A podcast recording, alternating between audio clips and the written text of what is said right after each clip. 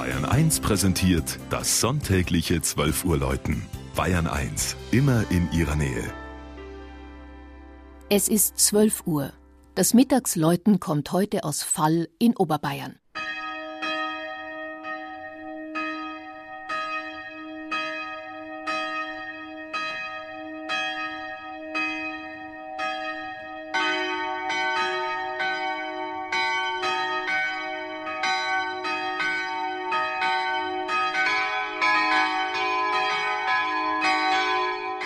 Das Kirchlein von Neufall, einem kleinen Dorf im Landkreis Bad Tölz-Wolfratshausen, wurde vor 50 Jahren geweiht und steht, umgeben von einigen Wohnhäusern und Fremdenpensionen, über dem Sülvenstein-Stausee an der Straße zwischen Lenkries und Vorderriss im Isarwinkel.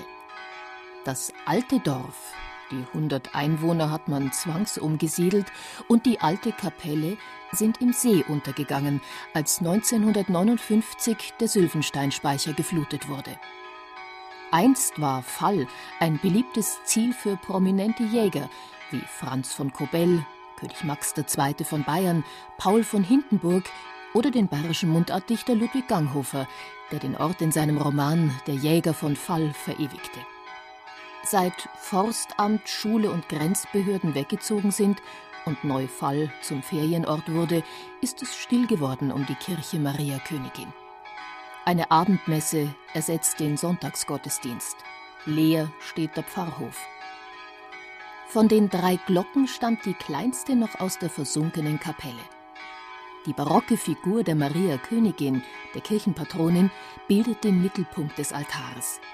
Sie kam aus dem berühmten Kloster Maria Einsiedeln in der Schweiz und wurde von dort vor 100 Jahren von einem Lengrieser Bauern auf den Schultern ins Isertal getragen. Ein Lengrieser Kurat wiederum hat sie den Bauern abgebettelt und zum zentralen Heiligtum der untergegangenen Kapelle gemacht. Von dort übertrug man sie in das neue Kirchlein. Mit dem Sylvensteinspeicher erlosch auch die alte Isarflößerei.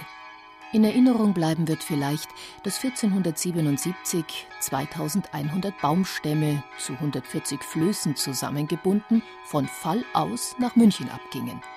Man hat daraus den Dachstuhl der Frauenkirche gezimmert.